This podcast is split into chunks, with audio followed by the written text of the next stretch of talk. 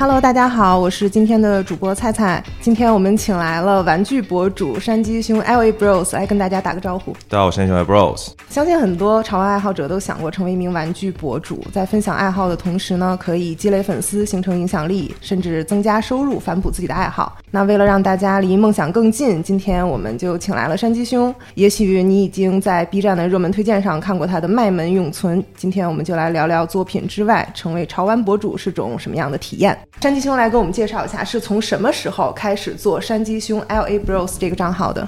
哦，这个渊源其实还挺长的，就呃可能一六年、一七年开始做吧。对，但是我一六年、一七年的时候，当时做的不是叫山鸡兄 L Bro L A Bros，一开始叫山鸡那些事儿。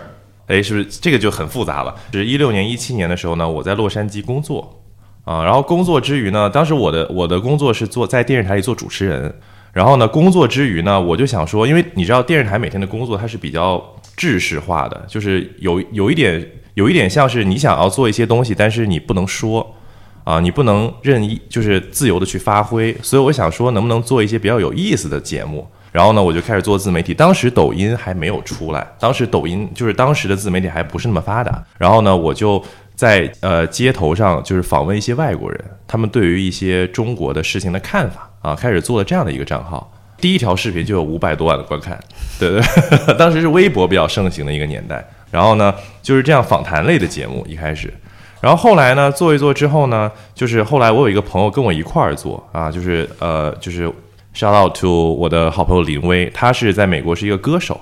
他呢是专门帮这种呃电影啊电视剧唱 OST 的，比如《唐人街探案》啊，然后什么《十二生肖》啊，这 OST 都是他唱的。然后呢，当时我们两个人，然后我们都是那种很无厘头的一些人，那我们就把这个名字改成了叫山鸡兄妹。然后他是一个男生，他说他自己是妹妹。呃，我们还是在街上做一些跟外国人互动这样的内容。然后做一做呢，这不是我就回国了嘛？然后我呢，我们就分开了这个账号，所以我就把自己的名字改叫山鸡兄，因为之前已经有一部分粉丝了，所以说如果我说我再叫别的名字，可能就是大家不会那么容易接受啊，所以就改了一个名字，这样。就你开始做潮玩博主的契机是什么呢？因为街访它更多的是我们的观点可能是中立的。啊，我们没有办法去表达我们想要做的一些东西，所以说之后呢，我们呃从山鸡那些事儿变成山鸡兄妹之后呢，我们就更多的是想要把我们对于生活的一些小思考啊和我们想要做的一些东西表达出来啊，有一种表达欲吧。其实我觉得大部分自媒体博主都是有一些表达欲的，嗯，可能初衷都是这个。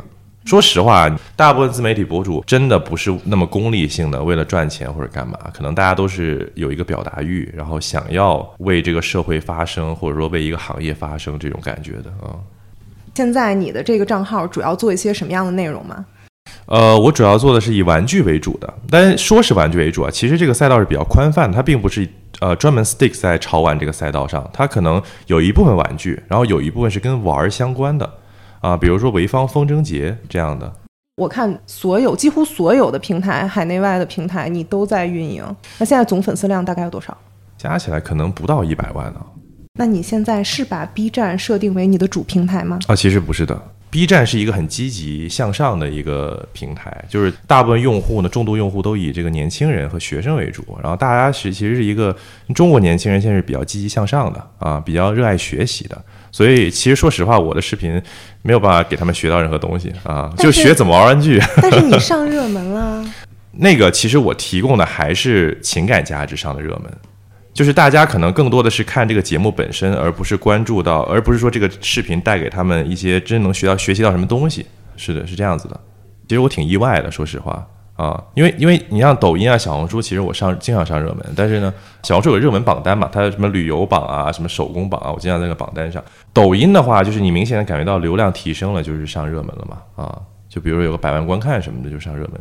呃，B 站的话，它是比较有仪式感的。说实话啊，B 站，因为我 B 站粉丝不多，好像只有一万多粉丝，但是它是一个比较注重仪式感的平台。它上热门，它还特意给你一个那种美术很好的一个画面，然后提醒你、提示你上热门了。啊，因为我经常看到，呃，我经常看，比如说影视飓风啊，或者何同学这种，就是很很有学习的这种，怎么说，真能教给我很多东西的这些博主，所以我挺意外的，我觉得人家很厉害，对对对。你是从哪里收集到了这么多收藏家？其实我在小红书上看到的，包括一些公众号啊什么的，然后呃，就是我就会去联络。所以你在做麦门永存那期的时候，那个天津的那个大哥也是你这么找到的吗？对，是这么找到的。他自己也在分享他的藏品，但是他可能更是一种小圈层的文化吧，就我理解。对，而且他是他们那个圈层的大神，他是中国麦当劳玩具群的群主，他是最厉害的啊！高兴老师真的非常厉害，大家可以去关注他的账号。嗯，所以当时你觉得去他们家拍摄、去探访他，最吸引你的地方是什么？他说了一句话哦，我很感动啊。他说他每天下班觉得。特别累的时候，他就关上灯，在漆黑一片他那个屋子里，全摆满了麦当劳玩具的屋子里，在那坐着，然后把灯打开，然后当麦当劳 logo 亮的那一瞬间，然后他的心灵就得到了升华。哇，他说这就是他每天最舒适的时候，震撼到我了。呃，因为我有去过麦当劳总部，在上海啊，叫汉堡大学，他们的收藏都没有高兴老师的全，然后他们都说哇，我们的收藏不如高兴老师。它是官方认证超越官方，是没错没错嗯，而且而且我其实有稍微的去了解一下，就是关于对于麦当劳收藏者来说呢，其实最他们主要收藏的不是那些跟别人联名的一些玩具，他们主要收藏的是四小福、麦当劳叔叔、大鸟姐姐、汉堡神偷和奶昔大哥。所以麦当劳每当麦当劳出了这四种东西的玩具之后呢，那些拥趸呢就觉得异常兴奋。就是麦当劳的玩具，它很厉害的一点是它很注重食安问题。就是它都是一体成型的，所以它成本会非常的贵。它不是那种小玩具，比如说一个一个的开模然后组装起来的。它是为了怕小朋友吃到肚子里，所以说它的每一样的那个规格都是有严重的这种标准的。呃，你刚才也说说这条视频上热门，它其实也是因为给大家一些情感价值。嗯嗯，那你觉得打动大家的是什么？一九九零年是第一家麦当劳在深圳开了它的第一个餐厅。然后呢？从此以后呢？我们九零后啊和零零后呢，大家对麦当劳其实非常熟知的，就它在我们的脑海中已经形成了一个固有的一个概念。然后呢，麦当劳它主打是年轻人的文化嘛，对不对？我们这一代人呢，可能是吃麦当劳长大的，麦当劳更多的是给我们一种很便捷、很快速的一种文化。麦当劳它越来越变成一种九零后的一种精神的文化象征。就大家吃麦当劳是一方面，但是呢，大家。麦当劳已经融入了我们的流行文化当中了，更多的现在麦当劳更像是这样的一种东西。所以说，其实你做玩具啊，或者做什么，很多人是拿麦当劳的二创了。我看过很多玩具都出过麦当劳的配色。所以你觉得，其实它上热门是因为更多的是因为网友对麦当劳的感情？对，没错，或多或少大家其实都买过麦当劳的玩具，开心乐园餐，对吧？是因为这个原因。嗯，说回你自己，你是从什么时候开始成为一个玩具爱好者的呢？我很小就玩玩具。我小时候，我爸妈管我管得很严，就我爸妈是那种，就是一定要我好好读书的那种。大人会觉得说，小孩如果玩玩具，他就不会好好读书了。所以呢，我爸妈就不太给我买玩具啊。我是我是北京人，在深圳长大的，所谓我父母就是第一代去深圳的那帮人。那时候呢，然后呃，我们经常去香港，周末的时候，香港有一个玩具店叫玩具反斗城，现在好像呃大陆也有。当时好像大陆是没有玩具反斗城的，只有中国香港有。他们去逛街呢，我是不想陪他们去逛街。然后我很小的时候，我就在那个玩具反斗城，每个周末我就自己在里面逛。但是呢，我父母是不会给我买玩具的，因为他们觉得我要好好学习，不能玩玩具。但是很好玩那个玩具反斗城，它里面有播那个，比如说什么假面骑士啊，然后什么什么口袋妖怪啊，那时候还叫宠物小精灵还是什么的，对吧？然后它里面以前做的很走心，就是每一个玩具货架它都摆了一台电视。然后它在播那些卡通片儿，就动画片儿啊，然后我就在那边看，一边那看那些玩具包装，我就特别向往。然后这个就可能就是一开始我特别喜欢玩具，我一开始喜欢的可能就是那种动漫的玩具。所以你那个时候其实是没有买玩具的习惯的吗？我不是没有买玩具的习惯，而是我爸妈不给我买玩具。你是从什么时候开始买玩具？然后我去美国读书的时候，十几岁的时候去美国读书，然后那时候就有一定的经济自由了。啊，就是说白了，就父母会给一些生活费，就怎么说呢？我理解啊，就留学生可能出国，大家会大家都会有一些留，就是有一些生活费嘛，对吧？那有人可能买，比如跑车啦，有人去，对吧？去西海岸旅游啦，对吧？都有这种可能。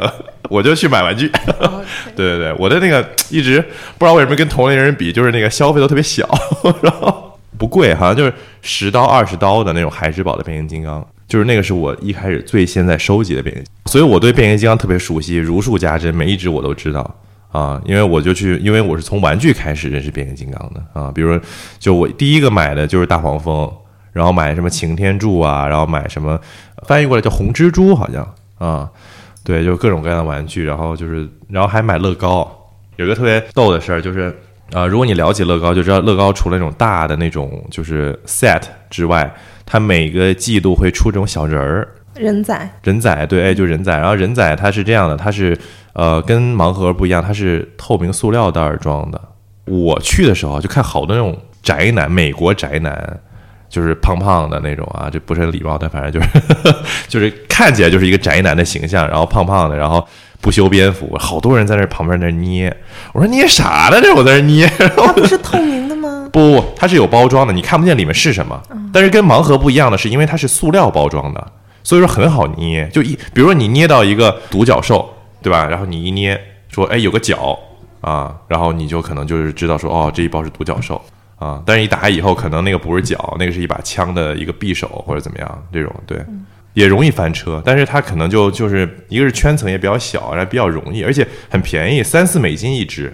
你觉得玩具对你的价值是什么？它为什么这么重要？因为玩具是我的热爱。当你一直很喜欢一个东西，然后求而不得的时候，当你稍微有一点点钱的时候，你就可能会去首先去去买它。对，就你为什么会持续的去收集呢？这个我觉得对每个人来说都是不一样的。可能有些人是比较希望拥有。对吧？或者有些人他是可能更加看重，比如说买到玩具拆包装那一瞬间的那种爽感，其实都是不一样的。那对于我来说，可能是因为这个玩具它跟我本身有一些共同点，你会觉得说这个东西它是跟我有关系的。比如说我以前在洛杉矶待了很久嘛，那如果说这个玩具它是一个洛杉矶的设计师，哎，我就会觉得说，哎，那可能我就对它稍微感兴趣，就会多看两眼，就这样。就跟我自己的个人经历可能有些关系，可能我认为我是在寻找一种认同感。那现在因为你做这种博主，你应该也见了很多的收藏者，嗯，你觉得大家收藏玩具，嗯，大部分是出于什么样的心态？这个我觉得这个就比较比较难回答了，因为每个人收藏，他其实有一些人收藏，他可能就觉得说我要我不求要好的，对吧？但我要最贵的。有这样的人嘛，对吧？那也有一些呢，是说我也不需要，比如说都是很有价值的，我就想要那些跟我可能个人经历有关系的，都是不不同的收藏路线，其实百百种了。说实话，那你现在有多少收藏？我现在很多，说实话，我现在我也不知道我多少收藏，就是我家有一面墙，有有很多，但那些可能都是跟我我自己比较喜欢的。其他我就会放在公司，就我不喜欢就放公司，但我公司现在也都巨多，都堆满了。就是你应该有经验，就是你买到一定的程度之后，你就会发现说，就是你一开始会数说有多少个，后来其实你已经无所谓了，你就是把它插进去。我有个好朋友叫孙旭，龙井说唱，他跟我另外一个好朋友叫小红，然后他们呢，呃，在一个胡同里啊，他们就是做了一个咖啡厅。然后那个咖啡厅呢，就是摆满，就是他们之前之所以做那个咖啡厅，就是因为旭哥他自己家太多玩具了，他没有地方摆了，然后他就说哇，说要不咱们弄个咖啡厅吧，说我把我那些收藏都摆在那儿。就自从他他们俩决定了要开咖啡厅之后，他们更加疯狂的买玩具，然后就发现说，哎，我开了咖啡厅之后，那咖啡厅堆满了玩具，但我家怎么还是这么多玩具？就是还是放不下，对吧？就是这个东西真的是会成瘾的，就是一直收藏。就是你最后已经不知道到底有多少个了。你身边有没有那种特定类型的收藏者？我有一个好朋友在北京的那个玩具店里开了一家咖啡厅，叫 o v o 咖啡厅。他本身呢是个编辑啊，就是编杂志的。然后他自己也当作家。他就是因为特别喜欢铁皮玩具，所以他在胡同里开了一个这样的咖啡厅。除了有咖啡之外呢，它里面收藏了各种各样的铁皮玩具。你可能不太了解铁皮玩具啊，它是咱们的父母那一辈儿玩的玩具，然后是比较贵的。一般一个月的可能家长的工资，就是咱们爷爷奶奶啊那种家长一个月的工资才能买一个铁皮玩具。但他的铁皮玩具可能更多的是因为是一些，比如说有当时的一些背景的，比如小车、小船啊这样的东西。然后铁皮玩具它其实制作都它制作成本是很高的，但之所以后来被取缔了，是因为怎么说？它比如说旧了以后，它的边缘是很锋利的嘛，很容易切伤小朋友的手指啊，或者说就是伤到小朋友，所以说后来铁皮玩具就慢慢的消亡了。啊，其实大家不知道，最早中国一开始是很多铁皮玩具的，所以它类似是古董了。对，没错，古董玩具啊。然后他的收藏很多是中国古董玩具大王陈国泰先生送给他的。你说陈国泰的时候，你一定要加上中国玩具大王陈国泰先生。要说全称，把泰对要说说全称，比如说呃去买星巴克好了，然后呢，那个店员就一定要说中国 古董玩具大王陈国泰先生，他不能说哎陈国泰。三倍长的咖据我没有见过这个人啊，但是所有跟我科普他的人都要说前面说中国古董玩具大王陈国泰先生，要说的很全。所以他开这个店是要展示他的藏品吗？还是他展示他的藏品，他主要是以因为喜欢玩具，所以开了这个咖啡厅。我会去发掘，对，我会去搜，然后去看各种各样的呃访问，然后去了解说这些玩具的历史啊什么的，然后包括去探店这些这样的，嗯。好像就是你去认识一个店主，然后你都能跟他沟通的很好，然后并且会有持续的联系。呃，因为是这样的，就是像这些收藏家，他们是希望他们的这些东西被别人看到的，这个是一方面。嗯，然后第二方面呢，就是我我们平常私下还会保持交流，就比如说我看到一个厉害的东西，或者我淘到一个比较厉害的东西，然后我也会送给他们，他淘厉害的东西也会送给我，然后就是有一个就是对有一个友谊在。比如说我收到一个呃麦当劳类的一个玩具，对吧？可能比较珍贵，然后我就会送给那个高兴老师。但高兴老师他其实这个人特别好啊，还是要再说一下，他人特别好，他大概率都不会收，对他会推来推去，因为每个人喜欢的方向不太一样。那有一些东西我肯定是说，哎，这个东西在我这里不如在你那里好，我帮他找一个家，这种感觉。OK，那你现在在你的收藏过程中有没有什么你印象深刻的收藏？我给大家科普一个冷知识，就是一般玩具这个东西啊，就是尤其是一番赏，配角永远比主角珍贵。能理解为什么吗？是因为主角的人气高，会反复的出玩具吗？对，没错，没错。哎，你说对了。所以说你会发现一番赏或者各种各样的玩具经常有主角，但是呢，那个配角可能从来不出一次。我就专门在买配角，我就说一番赏每次都巨想要那些配角，因为主角真的太简单了，你知道吗？啊、你比如说我，我举个例子好了，我举个例子，你会发现，比如说那个路飞，你知道吗？海贼王、草帽团那些主角啊，就三大战力，我一点都不感兴趣。路飞、索隆，然后山治，我一点都不感兴趣。我专门在收着 Frankie 啊，那个机器人真的太帅了，因为它一直在变化，它不是人类，你知道吗？我就专门收藏那些看起来不太像人类的，但有点人形的。哦，我有一个很厉害的收藏，它是一个一九八几年，然后美国出产的麦当劳叔叔的人偶啊，很大，有点像安娜贝尔，说实话，有点像恐怖玩具，但很酷，我超喜欢，八九十厘米差不多啊我没有什么概念对于这些数字啊。为什么为什么觉得这个特别？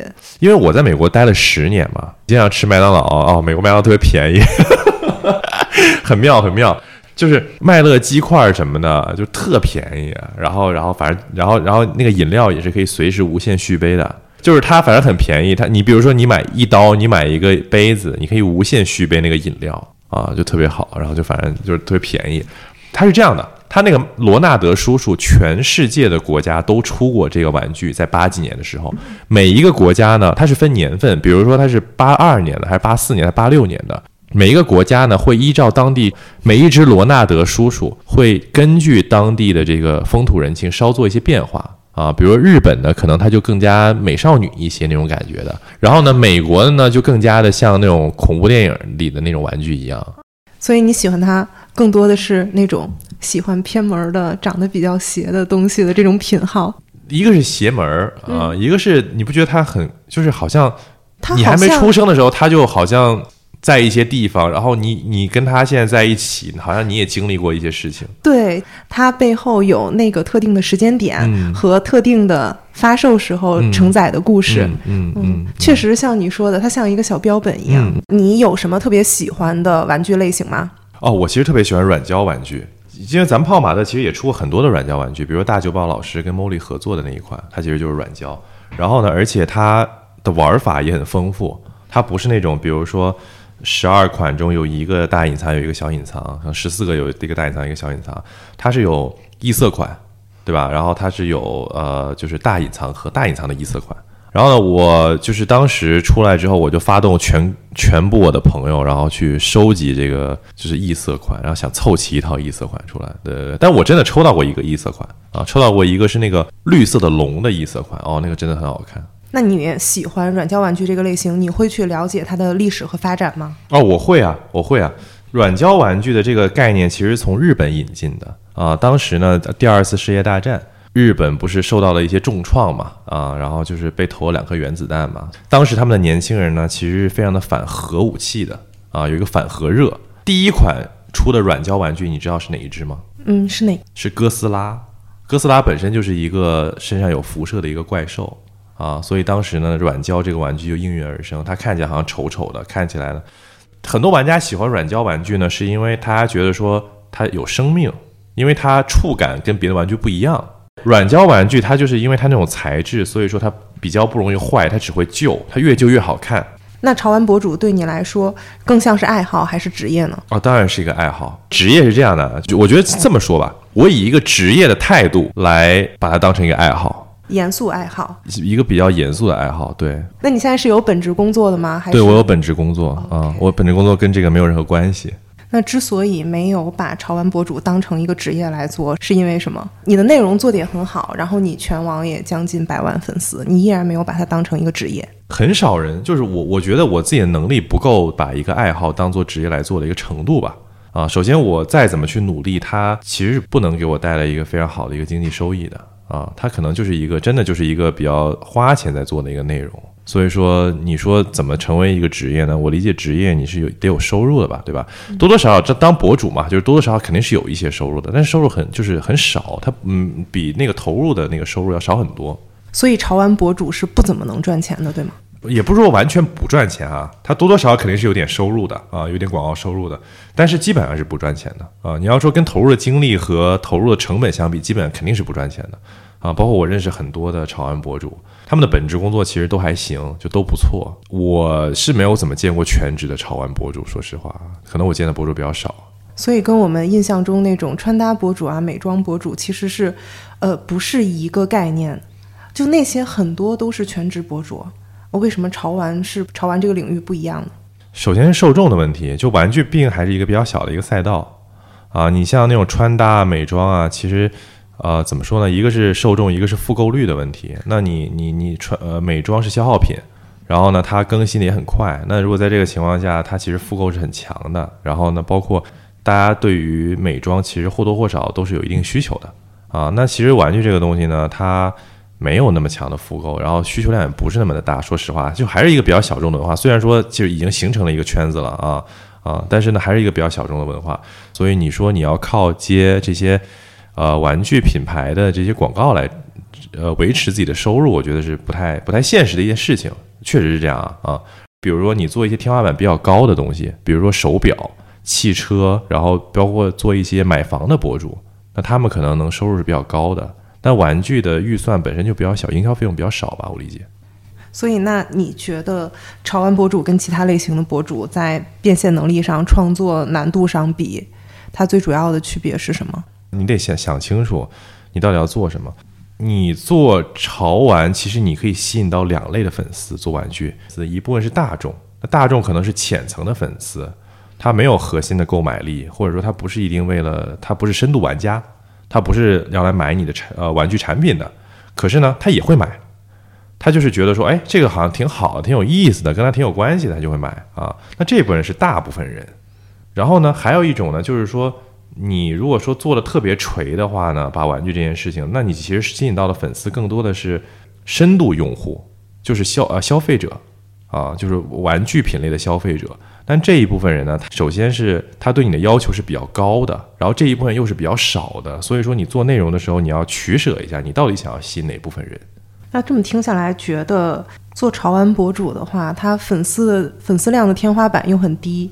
然后变现能力也不强，是，但是有个好处就是你能理解到那个 C 顶的一件事情嘛，品牌会送一些玩具，但你如果你很喜欢玩具这件事情啊，你去做潮玩博主，我觉得是很快乐的一件事情啊。所以说，我跟您说，就是我我包括看到很多呃认识的玩具博主，他们其实就是想要那个玩具而已啊，他们就是赚钱可能是比较少的啊。那就你的经验来看，就可以跟大家分享一下。呃，如果我想做一个玩具类的账号，什么样的内容可以快速吸粉？什么样的内容可以快速变现吗？快速变现呢？快速变现，我觉得就比较难了。说实话，嗯，就是说白了，你还是要知道说你到底要吸引什么样的人，以及你来做什么样的事情。首先，潮玩这件事情跟玩具是两回事儿啊。喜欢玩具的人不一定喜欢潮玩，喜欢潮玩的人不一定喜欢玩具。这这是有一个 barrier 在这里的。所以你看，你吸引的是哪一部分的人？首先，潮玩的粉丝更多，他可能是 IP 的粉丝啊，他可能不是玩具的粉丝，但喜欢玩具的粉丝呢又是另外一拨人。所以说，但喜欢 IP 的粉丝呢，他的消费能力是比较高的，他是比较忠诚的啊。而玩具的粉丝呢，他可能更多的是以一个观望的一个态度。所以你得看说你到底满足了别人什么样的一个价值，还是刚才我说的啊，你不能说两个都要，两个都要我们就叫中间价值。一开始，你比如说，在抖音的玩法是什么？抖音的玩法是你先开始给你的观众提供情绪价值，然后越来越标签化，之后变成中间价值，最后变成实用价值。你通过这个你的流量来贴标签，然后呢，慢慢的去中心化筛选到你的这些忠诚粉丝。但是小红书的玩法呢，更多的是一开始你就提供使用价值。啊，你让特别垂泪，你让别人了解说你这个小圈层到底在做什么样的事情啊，他也会成为你的忠实粉丝。我那个中间价值呢，其实最不好要的，就你不能说我今天做这个视频，我并不知道我吸引的是哪一波人啊，是他是 IP 粉，他还是玩具粉啊？那我如果这样做，他肯定这个视频投出就视频石沉大海。就是说，想要快速涨粉，还是得先确定自己想主营哪个平台。然后依照这个平台的特征来对制作特定的内容。对，没错，你这么说其实是对的。可以给你讲一下内容和形式之间的区别。我们这么说好了，首先你做一个视频之前，你要知道内容是什么。内容，我们就拿产品展示做一个例子，它是一个内容，对不对？但这样的内容到底有多少形式？最简单的就是广告类的实拍。我来给大家展示说，就 TVC，你知道什么东西吗？就是实拍，就是比如这个产品是长得什么样子的。啊，它细节是怎么样？它远看是怎么样？用户体验是什么？就是直观的告诉你，啊，这是一种形式，就是直接拍的是一种形式。第二种拍呢，你上一层逻辑，再往上细化一个，就是怎么说？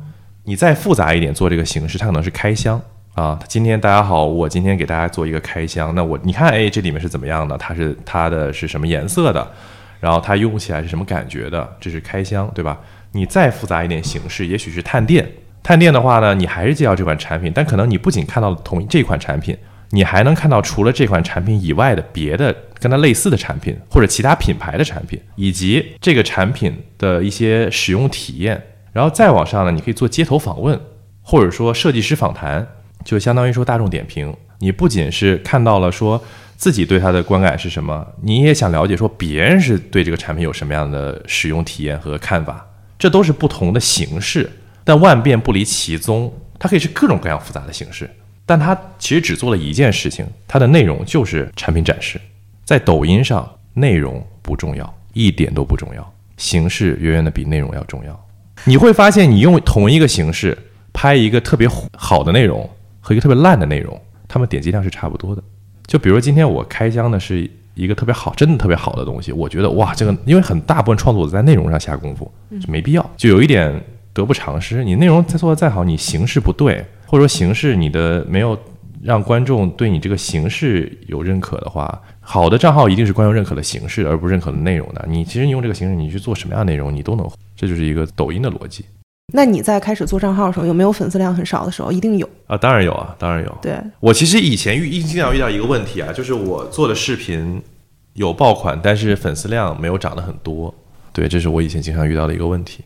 但是很多大部分原因是因为我发片频率太少了，实在是懒得发，因为没时间嘛，因为有有工作嘛，工作比较忙，所以说我只有就是说。比较闲呀的时候才可以去做那个视频类的东西，对。那现在这个问题有缓解吗？还是你接受了，你就是一个有爆款但很少涨粉的博主？我其实接受了，对，看你想做什么，因为我也不是说想要做一个大博主或怎么样的，我其实就是想表达一些自己的好玩的东西，从我的角度哦，可能你没想到，我告诉你说，哎，你看我这个好玩吧，这种感觉。哎，那在做这个账号的过程中，让你自己觉得最开心的是什么？我觉得是通过大量的思考。就怎么说？你说跟自己的就性格达到和解也好，或者说找到一种就精神寄托也好，我觉得可能就比较悬了。这个怎么讲呢？就怎么说呢？我我还是比较清晰的哈。像我出去，我从来不跟别人说我是博主或干嘛的，很多人不知道这件事情。博主跟网红是两回事儿。你能理解那个意思吗？就 KOL 跟网红是两回事儿，网红可能更多的像你说的那种，比如说出去有很多人认识他，我们不是这样的，我们就是说做的内容可能很有一些人看到，然后呢，我们说的一些话，大家能够听得进去，可能是这是两回事儿。我觉得，就你认为啊博主是更注重内容输出的，网红是在打造个人标签。可以这么理解，可以这么理解。比如我在电视台做主持人，那可能更多人认识我。我说实话啊，嗯但是这个不是我追求的东西，就是我我觉得无所，就是其实还好，说实话啊，嗯就是可能更多的是自我表达，可能更多人愿意听你说话。我觉得这个可能我觉得挺有意思的。我们小时候的教育，大家都会认为说你要好好学习，你要做可能科学家。你才能被大家认可，对不对？嗯好像是有这样的。但是我其实可以告诉你说，我玩玩具，哎，大家好像也认可我。那在你做博主的过程中，跟粉丝啊，或者是你去过的玩具店里，呃，有什么印象深刻的故事吗？是，哎，我可以跟你说一个很厉害的东西，四驱车你玩过吗？我认识一个人，他在上海，他自己开，就是他是学汽车设计的，然后呢，他本质应该就是跟汽车设计有关的一个职业哈，然后他还原了旋风冲锋和巨无霸这两台四驱车。就是真人比例一比一可以进去开的，真的太酷了，而且能开，真的太酷了。哦天哪！对啊，你不觉得这就是玩具吗？其实对于男生来说，它就是玩具。你开了一个四驱车出去，它真的一模一样，一比一还原，有底盘呐、然后有那个转轴啊那些东西，真的很厉害，很酷，对不对？其实有很多人在抱着玩玩具的态度去进行一些很很伟大的工程。你平均做一期内容需要用多长时间？哎，其实挺久的啊。你要说这个，我可以好好跟你说一下。你比如说从脚本策划，嗯，哦，策划真的超久。你因为我们的脚本有时候是有文字脚本，有时候是有分镜脚本的啊。分镜脚本就需要插画师一一帧一帧的画，那其实很麻烦。然后画可能就画一天，但是你要说拍摄的话，基本上就是得有一天。啊，拍摄基本得有一天，因为有时候会涉及到一些转场之类的。然后呢，剪辑的话呢，最起后期最起码两天，一天，比如做粗剪，第二天做精简，还有这个上一些二维动画的后期包装啊，然后上一些字幕啊什么的，然后可能再调一调那些梗爆笑啊什么的，就挺复杂的。你要说认真做下来，可能一两一周做一期，一两周做一期很正常。就是你说的一两周做一期，是整个人投入在里面，所有的时间整都在如果硬投入的话，可能是五天做一期内容。啊、如果大家一起投入的话，对。但是如果说你做短视频的话，你也许一个人就可以做啊，那可能就时间比较短啊。我我知道我有一些朋友做短视频也做的挺好的所以你现在这个更新的周期大概是哦，一个月一到两期。对对对，这个是你在有一份工作的同时做呃更新的极对限，对，更新的极限了，真的是更新的极限了。所以这样听下来，觉得做玩具博主其实是一个蛮耗心力的工作。蛮耗心力的，因为它不跟别的好像不太一样。你认为潮玩博主是潮玩产业中的一环吗？哦，当然啊，呃、很重要的一环。为什么啊重要呢？因为你相当于说，只要这个行业有博主，就相当于说这个行业已经成熟了啊。如果说这个行业没有那么成熟，或者它比较小众，这个基本上这个赛道就博主很少。但现在有这么多的潮玩博主，真的是非常感谢那个泡泡玛特，就是对，真的是感非常感谢泡泡玛特，让这个行业变得那么成熟，然后大家可以出来，然后推动这个文化，对。啊、因为你你你从一个官方的角度来讲，我自己说我的这个产品多好，肯定是不合理的嘛，就是自卖自夸嘛，对吧？但是如果说有这些 UGC 内容，就是如雨后春笋般层出不穷的出来，其实就说明说，其实我还是有一些比较客观的声音的，然后再从多方面来 evaluate 这些东西，然后让大家更从一个体验的角度去了解说，哦，原来这些玩具是这样子的，其实很好的一个事情。那你觉得博主会对整个潮玩产业产生影响吗？啊、基本上我觉得不太可能。为什么呢？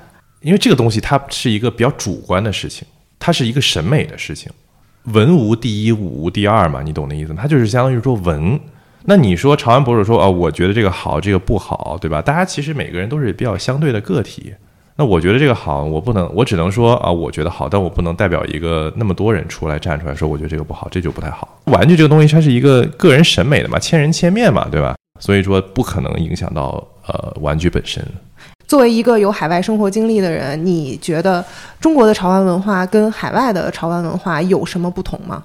我觉得本质上的不同就是海外没有泡泡玛特。我不是说旗舰店哈，肯定有店，但我的意思是没有这样的一个品牌，嗯，没有一个像泡泡玛特做的这么的成功的一个品牌。说实话，因为如果是在海外，可能更多的都是呃男性或者说更小众的人在玩玩具，说就成年人来说啊。然后呢，但是呢，呃，中国有泡泡玛特，所以这个东西是一个很 worldwide 的感觉的，就是是一个感觉是帮全世界的那些想喜欢玩具但是不敢表达的人找到了一个出口，就是我可以名正言顺的去买玩具，去喜欢玩具。我可以把它理解为，就是泡泡玛特是一个设计做的比较温和的玩具品牌，面向大众，大家都可以接触到，都可以接受它。嗯，对，是。如果要给想成为潮玩博主的朋友一一个建议，只有一个，你会说什么？我觉得过程比结果更重要。如果你想当博主，如果是以以一个就是说你想要有粉丝啊量啊，然后用这些 KPI 去量化这件事情啊，那就不要选潮玩这个赛道。啊，不要选玩具这个赛道。然后呢，但是呢，如果你本身就很喜欢玩具呢，然后你又觉得说啊，我做一做，也许可以认识到一些设计师，然后认认识到一些玩别的玩具收藏家，甚至有品牌可能会送我一些玩具。嗯，那我觉得这个你可以去尝试做潮玩博主啊，你会在过程中享受到很多属于你自己的快乐。OK，嗯，你在做这个账号的过程中，一开始可能也没有认识那么多玩具圈的朋友，嗯，也没有认识什么设计师，就你也说自己是一个相对比较宅、比较内向的人，嗯嗯，你一开始是怎么突破这点去认识他们，然后跟他们去他们那里拍摄？啊，这个真的就是水到渠成哎，就是自然而然就认识了啊，因为这个圈子其实比较小，第一个不像是别的圈子那么大，这个圈子就基本上谁都认识谁，我说实话。第二个就是说，这些玩具的收藏家或者说玩具设计师，其实是，呃，因为一般的粉丝可能更在意玩具的外形了，这个有一说一哈。但是他们其实这些设计师更多的希望说，你跟我能有有共鸣。那所谓的有共鸣，就是可能有共同的生活经历，或者说共同的想法，有一个非常 share 的 idea 这种感觉的东西啊。你去，他们会很愿意跟这样的人去呃沟通。对，这中间有没有你认识谁的时候是比较激动的？就比如你喜欢他很久，或者听说他很久，然后跟他认识。我很喜欢一个叫 KY 九二八哦，在潮玩展认识的啊。KY 九二八，我第一次去参加那个 QTX 潮玩展，然后他就在那儿，然后就他是一个他不太会讲普通话，他讲粤语，然后正好我也稍微会讲粤语，我就跟他交流。然后他很有趣哦，他其实一开始做的是一般的，就是这个 KY 九二八。啊，我看过他的采访。他一开始说，他第一次参加潮玩展的时候呢，大家都在排队买别的玩具，然后没有人去买他的玩具，然后他很受挫。但第二届潮玩展，他做了一个很厉害的 idea，他把他的潮玩展设计成了一家面包店，就是有那种柜台，就是那种透明玻璃柜的面包店，对面包摊位。然后呢，一下就爆火啊，就真的是我也很喜欢。然后我第一只买的就是它的那个巧克力小方，情人节限定款啊，上面有一个巧克力，然后它那个它的面包叫小方。你会不会把自己的账号，比如说多少粉丝作为一个节点标记一下，或者庆祝一下？